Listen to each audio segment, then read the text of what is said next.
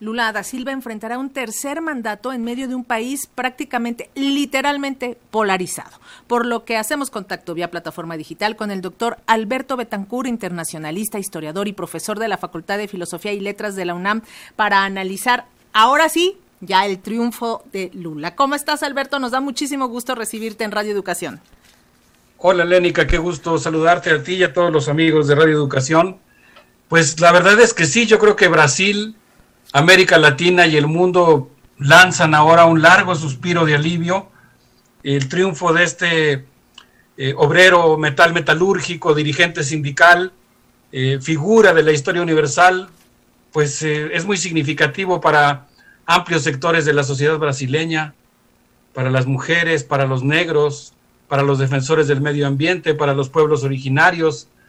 es un triunfo muy importante, reviste una importancia histórica, sin duda. Alberto, 20 años después de haber ganado la presidencia Lula por primera vez, lo vuelve a hacer. Sin embargo, ayer llamó muchísimo la atención en su discurso de Lula cuando él habló de la resurrección. De alguna manera, Lula lo habían dado por un muerto político, hicieron todo para sacarlo de la contienda política electoral y sin embargo, aquí está como presidente. Estuvo 500 días en la cárcel. 500 días acusado eh, digamos, eh, tratando de, cubrirlo con mentiras, de hacer que el pueblo brasileño perdiera la confianza en él.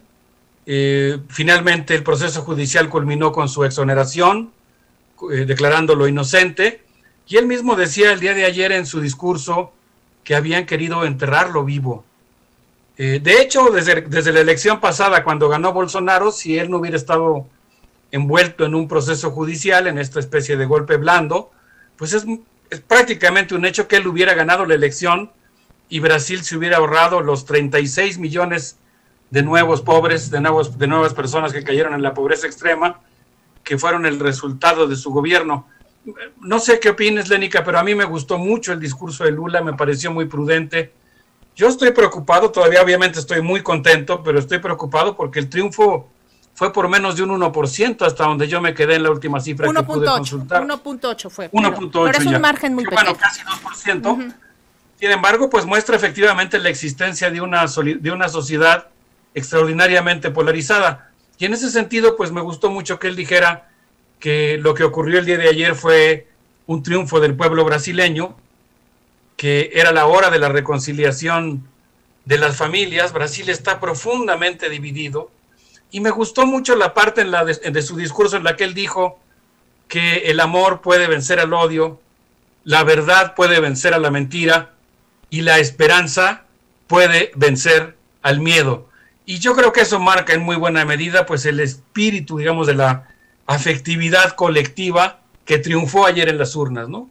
El, triunfo de la reconciliación, de la búsqueda de la armonía y el intento, que es muy importante, de ir desmantelando paulatinamente el discurso de odio y la crispación que se incrustó en la sociedad brasileña, que todavía sigue ahí y que será un reto pues ir, ir desmantelando, pero lo que pasó ayer en las urnas pues es un paso muy importante en ese sentido. Sin embargo, Alberto no la va a tener fácil el presidente Lula da Silva, no tiene el Congreso, no tiene también algunos de los gobernadores más importantes, o sea, va a tener que trabajar mucho en, en alianzas políticas, va a tener que dialogar bastante.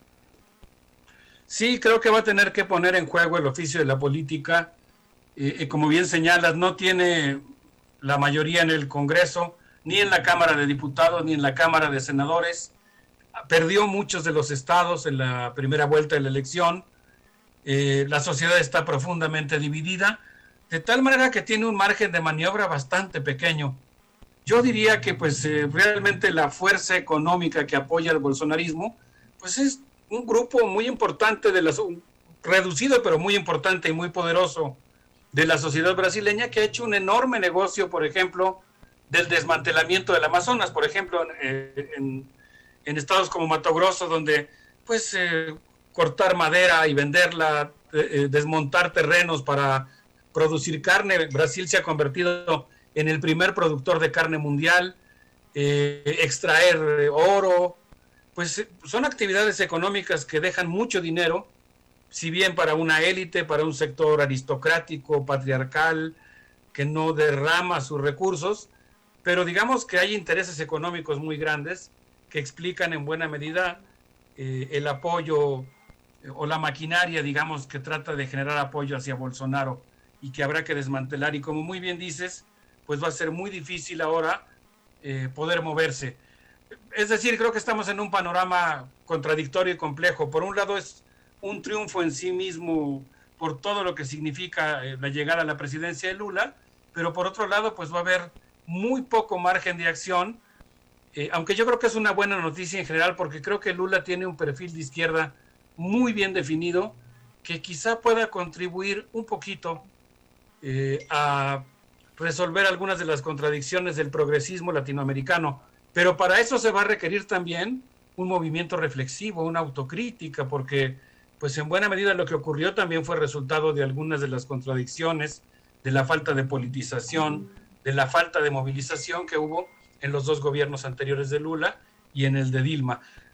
Y eso pues habrá que también hacerse cargo de eso para no volver a cometer el mismo error. Y Alberto, con la victoria de Lula da Silva prácticamente América Latina, el 86% pues de los países están bajo el control de la izquierda. Geopolíticamente, ¿qué significa esto? ¿Tú cómo lo ves? ¿Cómo se puede fortalecer el eje México, Brasil, Argentina? Mira, el triunfo de Lula es una muy buena noticia para Brasil en primer lugar, para muchas de las familias que pueden volver a encontrar una política pública que les ayude a salir de la pobreza, pero es una muy buena noticia también para Sudamérica. Yo, yo no sabía, ahora que estuve revisando los datos, me di cuenta que Brasil ocupa el 47% de la superficie de Sudamérica.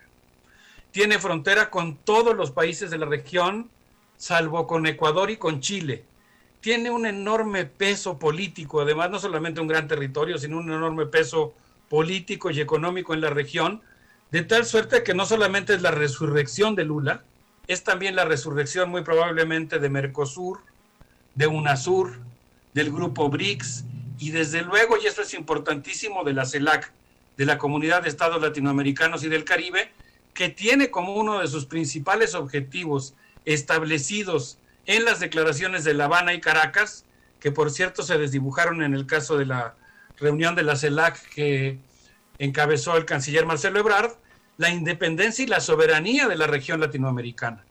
De tal manera que el triunfo de Lula pues permite relanzar los procesos de integración e independencia latinoamericana y creo que pues particularmente eh, en el caso de México pues abre la posibilidad de volver a reconstruir un espacio latinoamericano que va a dar lugar a muchas iniciativas para que nuestra región renegocie de manera más eh, social, con un, con un mejor pacto social, su inserción en la globalización. Así que es una excelente noticia, aunque pues todo está por hacerse y como bien dices, en, en, un panorama muy complejo, muy difícil. Pues como siempre, doctor Alberto Betancourt, te agradecemos muchísimo estos minutos con las audiencias de Radio Educación. Muchas gracias y mantenemos el contacto. Seguimos en contacto. Muy buenas tardes. Gracias, muchísimas gracias al internacionalista, historiador y profesor de la Facultad de Filosofía y Letras de la UNAM, al doctor Alberto Betancourt.